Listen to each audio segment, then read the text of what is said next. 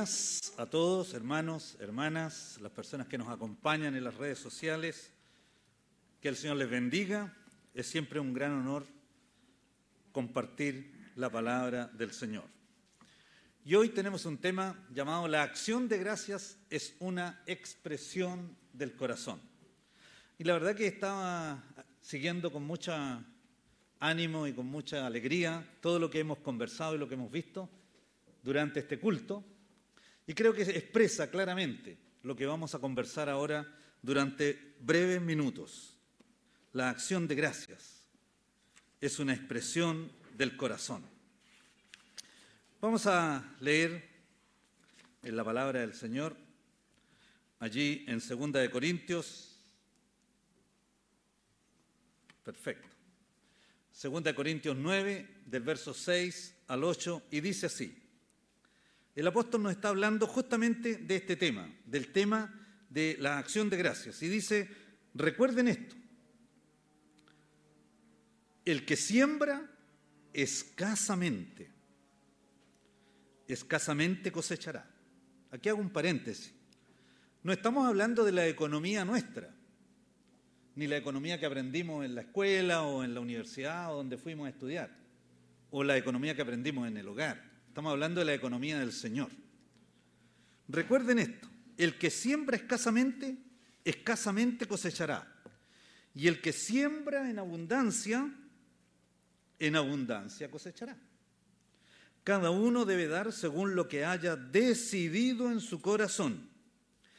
Y esto es lo que me gusta de la economía del Señor, que dice que no de mala gana, ni por obligación. Nadie está obligado, y mucho menos de mala gana. No, no, no. Porque Dios ama al que da con alegría. Y Dios puede hacer que toda gracia abunde para ustedes de manera que siempre, en toda circunstancia, tengan todo lo necesario y toda buena obra abunde en ustedes. Oremos, Señor, honramos tu nombre en esta mañana, te glorificamos, tú eres nuestro Señor. Y te damos gracias, Señor, porque podemos tener esta oportunidad de venir a alabar tu nombre, a adorarte y a participar de esta acción de gracias. Y también, Señor, de escuchar tu palabra. Señor, bendícenos en este día, en el nombre de Jesús. Amén. Amén. Muy bien, hoy es un día de acción de gracias. Yo quiero recordarles a ustedes que durante el mes de marzo estuvimos conversando que la construcción de una iglesia es una obra espiritual. Eso fue el mensaje que conversamos a finales del mes de marzo. La construcción es una obra espiritual, no es una obra, naturalmente, que hay una parte física y hay una parte económica, pero es una obra espiritual. Es una obra, creemos acá, que ha nacido en el corazón del Señor, ampliar. ¿Ampliar para qué? Para recibir a las personas que vendrán. Por fe, estamos viendo a esas personas que vendrán. Personas que vienen necesitadas, del Señor, necesitadas de escuchar su palabra, pero también necesitadas de un lugar que las acoja, de un lugar donde pueda venir y compartir con otras personas, otros hermanos, otras hermanas. Entonces, este proyecto, el proyecto en el cual estamos, este proyecto que tiene varios años, durará varios años, no tenemos mucho apuro en él, creemos que lo importante es que lo hagamos y lo hagamos bien. Esto es un proyecto espiritual. Y por eso es que estamos eh, eh, avanzando con la ampliación de nuestro templo como un proyecto espiritual. Es una mirada futura de bendición. Cuando usted haga su aporte financiero, económico, a través de la acción de gracias, puede hacerlo hoy, puede hacerlo mañana, puede hacer un compromiso. El tiempo lo dirá el Señor, o, eh, que sea un compromiso voluntario de agradecimiento de corazón. Usted esté pensando en esas familias que vendrán. Proyectémonos. Yo les comenté en esa oportunidad en marzo que recordaba algunas iglesias que antes eran pequeñas y, había tanta gente así y hoy son iglesias muy grandes, están llenas de gente. Tienen equipo pastoral, tienen muchos ministerios y trabajan y apoyan a la gente que lo requiere. Dispuestos a adorar al Señor y servirle y a escuchar el mensaje de salvación. Esta expresión espiritual, entonces, nosotros la traduciremos en, una, en un aspecto físico, que es ampliar este salón. Muy bonita la presentación, el video. Me dan ganas ya de estar ahí, en ese templo, ¿no es cierto? Y espero que ustedes también estén eh, entendiendo que va a ser parte de nuestras vidas. Y lo importante también es que esta generosidad que nosotros tendremos y tenemos hoy, miraremos al futuro. No es que el dinero no va a llegar de otro lado. es nuestra casa y nosotros la construiremos y el Señor nos va a bendecir. Muy bien. ¿Y qué es lo que nos habla entonces el apóstol acá, en, lo que hemos visto? Es que el corazón del cristiano, el corazón de la cristiana, nuestro corazón es un corazón que tiene que estar agradecido del Señor. Y tiene que ser una actitud permanente. ¿Sabe la acción de gracia? Cuando uno viene y hace un aporte a la obra del Señor, es una acción de gracia, es un aporte puntual. Lo hago ahora. Pero responde a la actitud de nuestro corazón permanente, de dar gracias al Señor. Ustedes todos conocen, ¿no es cierto?, ese salmo de acción de gracias, Salmo 100, donde el salmista dice, aclamen alegres al Señor, habitantes de toda la tierra. Adoren al Señor con regocijo, preséntense ante Él con cánticos de júbilo, reconozcan que el Señor es Dios, Él nos hizo y somos suyos, somos su pueblo, ovejas de su prado. Entren por sus puertas con acción de gracias. Vengan a sus atrios con himnos de alabanza, denle gracias, alaben su nombre. ¿Por qué? porque el Señor es bueno y su gran amor es eterno y su fidelidad permanece para siempre. Entren por sus puertas con acción de gracias. Seamos un pueblo agradecido. Esto es un tema de nuestro, nosotros siempre decimos del corazón, pero cuando decimos del corazón es de toda la persona, la esencia de la persona que parte en nuestros pensamientos, en nuestra mente. Si nuestra mente es una mente que está siempre pensando con egoísmo, pensando solo en nosotros, entonces no vamos a tener espacio para ser agradecidos al Señor. Pero si nosotros vemos la vida, como la veía este salmista que dice que es el Señor quien nos hizo, Él, entonces nosotros podremos tener un corazón, una mente, una vida agradecida al Señor. Muy bien, ¿Y cuál es el significado entonces de este día de acción de gracias? Este día de acción de gracias es un día reservado, es un día especial, es un día puntual. ¿Para quién? Para nosotros, que estamos permanentemente agradecidos del Señor. Es un día reservado para agradecer al Señor, para entrar por sus atrios con alabanza, y también con nuestras ofrendas de, acción de gracia. Y es una expresión, es una forma de expresar nuestra gratitud al Señor. Recuerden que el Señor, en nuestro Dios, Él nos ha dado la salvación de nuestras almas, Él nos ha dado bendiciones. A veces pienso cuáles son las bendiciones del Señor. ¿Usted sabe cuáles son las bendiciones que el Señor le ha dado? Piense cuáles son las bendiciones que el Señor le dio. Nos dio la vida. A lo mejor hubiéramos querido ser eh, morenos y vivir en otro país, haber nacido en otro país, o rubio, no sé. Pero somos acá, tuvimos una familia, luego crecimos en esa familia, hoy tenemos nuestra propia familia, los que son casados tienen su esposa, la esposa tiene su marido, los hijos, los nietos. En estos días con mi esposa fuimos a, Temuco, estuvimos con la familia ya, tanto familia de ella, todos mayorcitos y andan todos contando, tengo tantos nietos. ¿Ah? Y, y vimos a mi mamá que tiene bisnietos. La familia es un don de Dios. Gracias Señor por la familia. Y el sustento, el Señor nos da el sustento. El Señor nos permite tener una casa. El Señor nos da la bendición de tener recursos para poder vivir. Y tenemos un hermoso país. ¿No es cierto que el Señor nos ha dado, que tiene un tremendo mar, una tremenda cordillera? Son bendiciones que el Señor nos da. Pero ¿sabe qué? Íbamos pasando por la vida.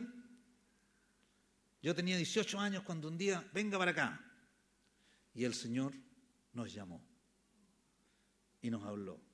Y nosotros tuvimos nuestro corazón sensible y gracias al Señor, porque el Señor nos dio la salvación de nuestras vidas. Díganme ustedes, puedo seguir enumerando cosas. Podemos seguir enumerando. Siga pensando en las bendiciones que el Señor le dio.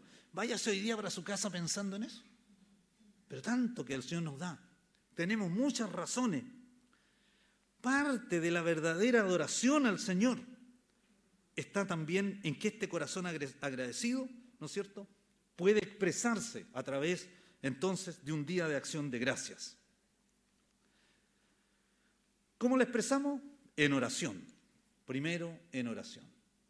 Ore al Señor, dele gracias. Señor, gracias. Gracias para darte gracias. Qué hermosa canción eh, aprendimos hoy día. Miguel, qué linda canción con el Ministerio Musical. Nueva canción, hermosa canción de gratitud. Para darle gracias. En el servicio al Señor. El servicio al Señor es siempre el servicio a los demás. No es que el Señor nos necesita como para atenderlo a Él. No sé si alguno de ustedes se siente atendiendo al Señor, que se tiene que levantar para atender al Señor. El servicio al Señor es siempre el servicio a los demás. Y así podemos expresar. Y eh, habitualmente nos juntamos acá en la iglesia para poder servir. Hermoso encuentro el del día de ayer. Maravilloso. Tanta gente que vino, tantos jóvenes, juveniles. Y pudieron entonces participar, alabar al Señor. Y eso también es parte del servicio al Señor. También hay un esfuerzo. No es así, no hay un esfuerzo, ¿no es cierto? Siempre estar trabajando para el Señor. Hay un, a veces hay un sacrificio, ¿no? Algunos misioneros que llegaron hace, no sé, 100 años atrás, salían a caballo andando no sé hasta dónde para ir a predicarle la palabra del Señor. Un esfuerzo, un sacrificio. Nosotros hoy día somos más cómodos, ¿eh? porque bueno, gracias al Señor tenemos más comodidades, ¿no? Sí, pues. Hoy vivimos en un país que tiene comodidades, gracias Señor. Entonces a veces nuestros esfuerzos no son tan terribles como los que hacían estos misioneros antiguos. Pero siempre hacer un esfuerzo en la obra del Señor es muy hermoso. Y también, y no deja de estar, los aportes económicos que podamos hacer. Gracias al Señor porque esta es una iglesia generosa, podemos desarrollar nuestra actividad, pero también este proyecto tiene sus costos. Así, el año pasado estuvimos revisando a fines del año, antes que empezaran a subir los precios de los materiales, y andábamos como en 450 millones, digamos. Entonces hay que juntar. Tenemos sí un, avance. Ya tenemos un cuarto de ese, de ese valor. Así que vamos, hermanos, ahorrando y aportando en la acción de, de gracia para poder llegar entonces a cumplir este sueño tan hermoso. Y para nosotros, como iglesia entonces local, ¿qué es este Día de Acción de Gracia? Reconocer al Señor y participar. Como dije, cada uno, como dice el, el apóstol, ¿no es cierto? Fíjese usted que en la Biblia Voy a avanzar rápido por motivo de la hora, ¿no? En la Biblia hay mucha, se habla mucho de las acciones de gracia. Por ejemplo, vamos a leer ahí en Levítico 7. Esta es la ley respecto al sacrificio de comunión. Este no era el sacrificio por los pecados, era distinto. Algunas otras versiones dicen sacrificio de paz, ¿ah? Que se ofrece al Señor. Y si se ofrece en acción de gracias. Es decir, desde siempre el Señor dice, venga, traiga sus ofrendas, pero hágalo como acción de gracia. No venga por obligación, ni para que los demás lo vean, ni nada de ese tipo de cosas. Tiene que ser del corazón. Y entonces se ofrecían también panes sin levadura, amasados con aceite, etcétera, obleas sin levadura, untadas con aceite, panes de flor de harina amasados con aceite, junto con el sacrificio de comunión en acción de gracias, se deberá presentar una ofrenda de pan con levadura. De toda ofrenda deberá presentarse una parte como contribución al Señor. y se destinará al sacerdote a quien le corresponde derramar la sangre del sacrificio de comunión. La carne este sacrificio deberá comerse el día en que se ofrezca, sin dejar nada para el día siguiente. Y mire que esta, parte la encontré muy bonita, digamos, si el sacrificio tiene que ver con un voto, y si se trata de una ofrenda voluntaria, no, es el voto ese para ir a votar en las elecciones, digamos, no es eso, sino un compromiso personal. Yo hago un compromiso personal con el Señor y traigo, vengo a hacer mi ofrenda, esta ofrenda de comunión, esta ofrenda de pan. Bueno, y ahí sigue con algunas instrucciones. ¿Quién más que el rey David ha tenido mayores expresiones, ¿no es cierto?, de alabanza y de adoración. Él cuando trasladó el arca a Jerusalén, se menciona allí en Primera de Crónicas 16 del 1 al 2 y dice, el arca de Dios fue llevada a la tienda de campaña que David le había preparado. Allí la instalaron y luego presentaron holocaustos y sacrificios de comunión o de paz, ¿no es cierto?, en presencia de Dios. Después de ofrecer los holocaustos y los sacrificios de comunión, David bendijo al pueblo en el nombre del Señor. Y él siempre ha tenido expresiones de alabanza. Su corazón, el corazón del rey David, que no era un hombre perfecto, para nada. E incluso en la Biblia a veces nos cuentan algunas historias del rey David que nos dejan a veces medio asombrados, digamos. ¿ah? Eh, eh, pero era un hombre conforme al corazón de Dios. ¿Y por qué? Porque tenía una expresión de fe y de agradecimiento al Señor y de humildad. Ese hombre era David. Él dice allí en el Salmo 26, 6 al 7, lavaré en inocencia mis manos y así andaré alrededor de tu altar, oh Jehová, para exclamar con voz de acción de gracias y para contar todas tus maravillas. Y podríamos seguir buscando en los salmos, tantos salmos de alabanza, de adoración, de agradecimiento, ¿no es cierto? Jeremías, el profeta, le decían el profeta llorón, Bueno, el profeta está profetizando, está profetizando. Antes de la deportación a Babilonia, él está profetizando. Ustedes saben que esto fue alrededor del año 600, por ahí, antes de Cristo, cuando eh, vino el rey de Babilonia y llevó deportado a los israelitas. Y él está profetizando y dice, así dice el Señor, ustedes dicen que este lugar está en ruinas, sin gente ni animales. Sin embargo, en las ciudades de Judá y en las calles de Jerusalén, que están desoladas y sin gente ni animales, se oirá de nuevo. ¿Qué se oirá? El grito de gozo y alegría, el canto del novio y de la novia, y la voz de los que traen a la casa del Señor ofrendas de acción de gracias. Y cantan, den gracias al Señor Todopoderoso, porque el Señor es bueno, porque su amor es eterno. Gracias Señor. El Señor cambiará la suerte de ese país. Damos gracias al Señor. Y entonces volvemos a nuestro texto, a nuestra lectura bíblica allí en 2 de Corintios 9. Recuerden esto. Recuerden, el que siembra escasamente, escasamente cosechará. Esta es la economía del Señor. Y el que siembra en abundancia, en abundancia cosechará. Cada uno debe dar según lo que haya decidido en su corazón, no de mala gana. ¿Sabe? Si usted dice, mejor no, es no porque es de corazón voluntario, generoso, aquel que da con alegría. Ese es el que Señora ama. Y Dios puede hacer que toda gracia abunde para ustedes de manera que siempre y en toda circunstancia tengan todo lo necesario y toda buena obra abunde en ustedes. Pero sin embargo, cuando uno avanza en este, en este mismo, en esta misma lectura, allá en 2 Corintios 9, fíjese usted lo que dice el verso 10 eh, en adelante. Permítame buscarlo por acá, porque allá ya está muy chica la letra. Se pone chica la letra de repente. Muy bien. El que suple la semilla, al que siembra, también le suplirá pan para que coma.